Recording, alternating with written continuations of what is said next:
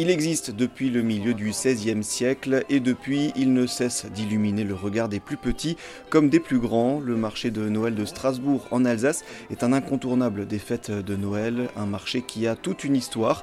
François Muller, guide conférencier à Strasbourg et en Alsace, nous raconte.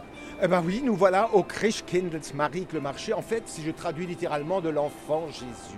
Mais au départ, c'était le marché de la Saint-Nicolas.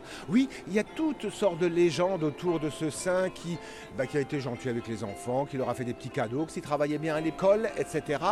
Et puis, et puis, il y a eu un prédicateur, 1570, euh, à la cathédrale. Nous étions à l'époque euh, protestant, qui a dit, non mais attendez, Saint-Nicolas, c'est bien beau, mais il y a l'enfant Jésus qui est un cadeau de Dieu.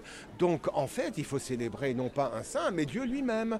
Et c'est comme ça que notre marché de la Saint-Nicolas, qui se tenait autour du 6 décembre, eh ben, a changé un peu de place. Il est devenu le marché de l'enfant Jésus et il a été célébré à ce moment-là les jours autour de Noël. Un marché qui n'a euh, pas forcément beaucoup changé depuis sa création. De petits cabanons alignés proposent différents produits euh, typiques et parmi eux plusieurs spécialités culinaires dont les fameux bredel. Les petits gâteaux de Noël, alors il y en a à l'anis, il y en a aux noix, il y en a aux amandes, il y a toutes sortes de choses, et même parfois très créatifs, on peut être très créatif aussi, et on les retrouvera bien sûr sur les tables de fête. Il y a les pains d'épices, il y a les stolins, alors là aussi c'est un gâteau un peu plus compact, il y a le Beerweg qui est fait essentiellement avec des fruits secs, là aussi toutes sortes de fruits secs compactés, oh là là là, avec un petit peu de schnapps en plus peut-être, c'est juste, juste très bon. Si au départ il ne comptait que quelques chalets de commerçants locaux, depuis il s'est agrandi et compte plus de 300 chalets.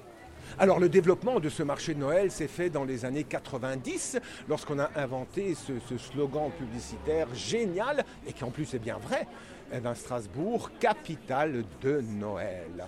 Et c'est là que la ville, l'Office du tourisme, eh ben, on a repris toutes ces traditions et ça s'est développé un peu plus mercantile aussi, il faut le dire, mais ça fait partie du charme de la fête. Et aujourd'hui, nous avons pas moins de 13 marchés différents sur l'île insulaire. Euh, la vieille ville de Strasbourg est une île, eh ben oui, et on trouve à ce moment-là aussi des marchés qui sont plus spécialisés, le marché des, producteurs, le marché off, le, marché moderne, etc. Et eh bien oui, c'est beaucoup, beaucoup de temps et de loisirs pour les découvrir tous et faire le tour de tous ces marchés à Strasbourg. Un marché qui a attiré plus de 2,8 millions de visiteurs l'an passé, mais il faut savoir que l'Alsace compte de nombreux autres marchés de Noël.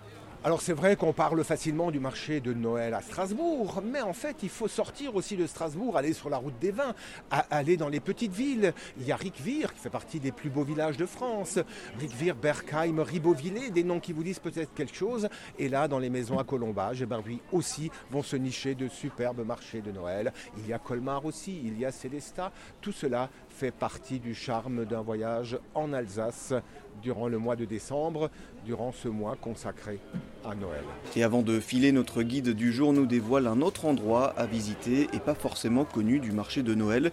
Et ça se passe dans la cathédrale de Strasbourg. Une crèche de plus de 20 mètres y est exposée tout au long du mois de décembre une crèche qui va présenter plusieurs épisodes de cette vie de, Jésus, c'est-à-dire que l'histoire de Noël qui commence déjà avant, comme le marché de Noël à Strasbourg. Eh ben, il y avait l'annonciation et la visitation, eh ben, elles sont représentées euh, sur cette crèche. Il y a bien sûr la nuit de Noël avec les bergers qui viennent. Il y aura les rois mages avec le chameau, avec le cheval, avec euh, l'éléphant. Et puis euh, une histoire qui continue avec la présentation au temple. Un dernier conseil pour votre visite, couvrez-vous bien et n'hésitez pas à vous prendre un petit vin chaud avec modération bien sûr.